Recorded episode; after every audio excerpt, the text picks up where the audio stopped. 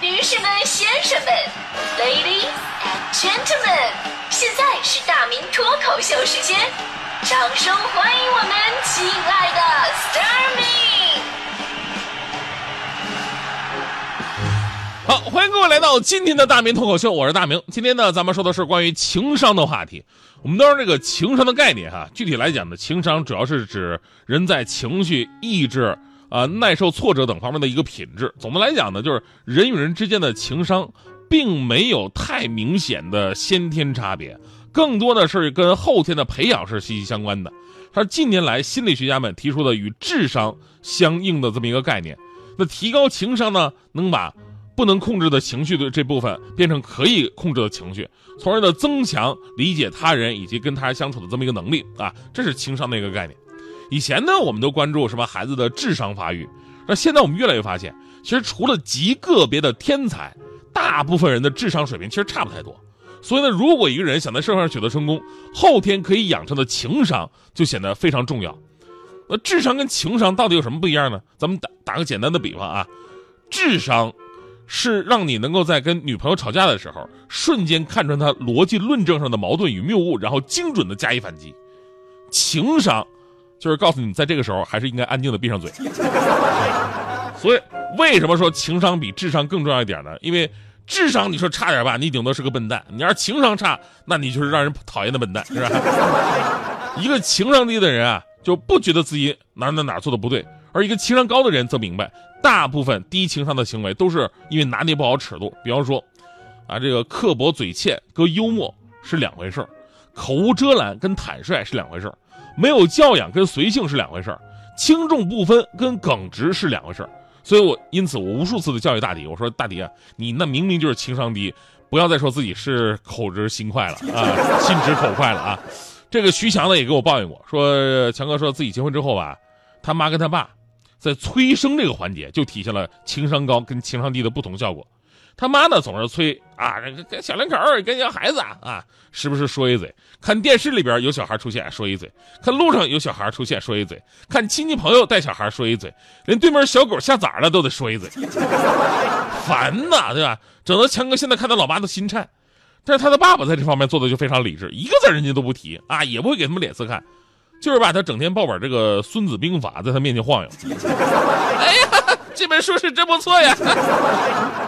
所以呢，明显哈，你看情商高的人显得更加可爱一点，而正是因为现在人开始普遍对情商关注了，而且本着教育又从娃娃抓起的理念，于是儿童版的情商班应运而生。孩子内向没关系，爱发脾气没关系，报个情商课啊，通通给你解决。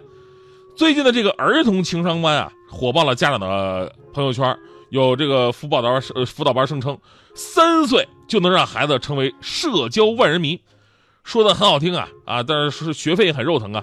零到三岁一年的情商课收费一万出头，三到六岁年龄段要收两万，两年课程三万六千块，平均下来一个课时都要在一到两百之间，比普通的什么课外辅导啊、艺术类培训价格还要高。那么这种情商班它真的管用吗？啊，尤其我有这个疑问啊，说零到三岁你你有必要学什么情商吗？对吧？你说那么点小孩饿了的话，一般小孩都哭。你上了情商课，是不是会学会先问啊？妈妈，你有空吗？过来帮我喂个奶。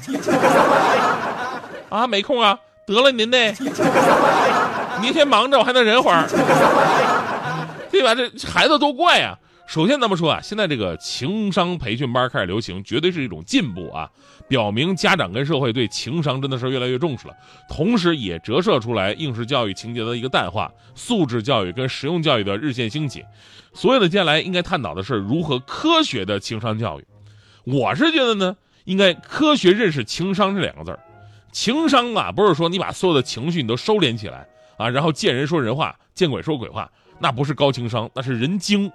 生活当中人精啊是特别让人讨厌的，所以呢，小孩的大部分情绪都是他们的天性。咱们说该发泄就发泄，没什么不好。让孩子做一个真实的人，这才是最重要的。只是过程当中啊，他要学会为别人着想。那么，如果你的脾气会影响到其他的人，就应该管理一下自己的情绪了。这个说实话，情商班的那课程啊，这个到底能不能教会我不好说。反正有的家长说哎有用啊，也有家长说这毫无效果。所以呢，只能说因人而异。但我昨天我仔细想了一下，你说咱们小的时候也没上过什么情商教育课呀，甚至连情商这两个字儿，咱们都是长大了以后才听说的。那我，你像我这么好的性格，我是怎么练出来的呢？我觉得吧，这正是因为我们小的时候参加的集体活动比较多，只有在集体活动当中，你才会懂得为人处事的道理。比方说，哎，我们那人喜欢踢足球，小的时候啊，踢足球的人都喜欢当前锋啊，前锋进球啊，对吧？但是球场上就那么一两个前锋，你不能都当前锋，嗯，都不爱当后卫，你也不能不当后卫，那当守门员的更是找虐。但是如果说每个孩子都想自我表现的话，那这球就没法踢了。所以你现在回想起来，小的时候，愿意去给你当后卫、当守门员的同学，这都是情商高的同学。打篮球啊，打篮球，有的孩子就想把这球拿在自己的手里边，然后剩下一群傻孩子嘻嘻哈哈给你折返跑，是吧？这时候你要不把球传出去，跟大家伙分享，你投一个，我投一个，那几轮下来，如果还有傻孩子跟你嘻嘻哈哈折返跑。那他真的就是傻孩子，我跟你说，情商低的一大表现呢，就是以自我为中心，自以为是，从来不为别人着想，觉得全世界啊都应该围着你转，但是现实生活却告诉了你，那是怎么可能呢？啊？明明是围着我转的，所以我一直认为啊，与其给孩子花那么多的钱啊，其实让孩子参加一些集体活动啊，再加上家长跟老师的引导啊，他们慢慢就能领会情商的一个真谛了。我们需要的是一个温暖而又真实的人，而不是虚伪的人精，更不是标准化操作的机器人。当然了，咱们说这个情商课啊，它有没有用呢？那有的家长说有用，或者说有的情商班它确实是有用的话。如果这个课是真的有用的话呢，我倒是觉得以后咱们义务教育的范畴啊，也可以把这部分教育吸纳进来。毕竟有情商的孩子是不忍心总让父母给自己花这么多的钱的，是吧？最好呢，再分享一个这个，最后再分享分享一个这个高情商的人生经验啊。苏轼有一句诗，大家伙都能听过，就是“人皆养子望聪明，我辈聪明误一生”。所以人生的一大境界什么呢？以前是揣着糊涂装明白。现在呢是揣着明白装糊涂，情商从来就不是精明，而是豁达。在徐强啊强哥身上发过发生过一个真实的案例。有一段时间呢，强哥在节目里边没有什么状态啊，就是没什么灵感，还经常说错话，然后我们领导就非常生气呀，当面有一天啊，就当面指着强哥鼻子就直接说了，说你明天不用来上班了，明天不用来上班了。大伙儿以为啊，这强哥听到这话，要么是跟领导领导一顿表态，要么是一顿辩解，但强哥都没有这么做，既没表态也没辩解。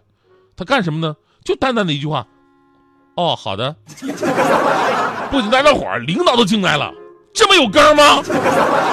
你就不再争取一下吗？强哥头也不回走了。然后第二天真的就没来。第三天强哥来上班了。我说为啥上班了？强哥说了：“你不就让我明天不来上班吗？那我后天来不就得了吗？”谢谢领导给我放了一天的假呀。从此大家伙都觉得强哥是一位大智若愚的高人。只有我才知道，强哥是真傻。琴弦在起浪，琴键在奔忙，聚光中你登场，挥动手中的魔杖，整个命运开始合唱。你为我轻唱，像魔法花枪，让我衷心鼓掌。愿让你像铁琴依靠肩膀，像吉他抱在我胸膛。左弯弯，右转转，画出优雅形状。相爱要忘了紧张，只会爱的方向，从此不再莽撞，相信也不再流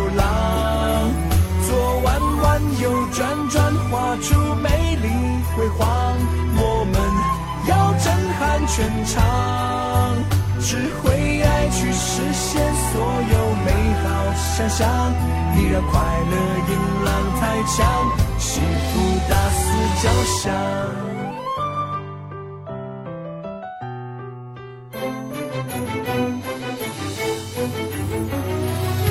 旋声在起浪，琴键在奔忙。聚光中你登场，手中的魔杖，整个命运开始合唱。你为我轻唱，像魔法花枪，让我衷心鼓掌。愿让你想提琴依靠肩膀，像吉他抱在我胸膛，左弯弯右转转，画出优雅形状，相爱要忘了紧张，只会爱的方向，从此不再莽撞，相信也不再流浪，左弯弯右转转，画出美丽。辉煌，我们要震撼全场，只会爱去实现所有美好想象，你让快乐迎浪太响，幸福大肆交响。我不是小宝，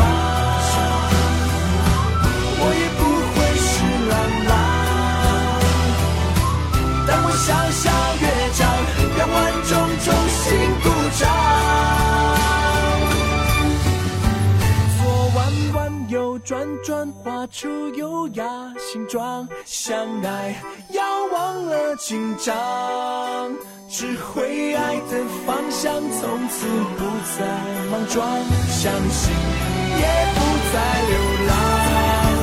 左弯弯，右转转，画出美丽辉煌，我们要震撼全场，只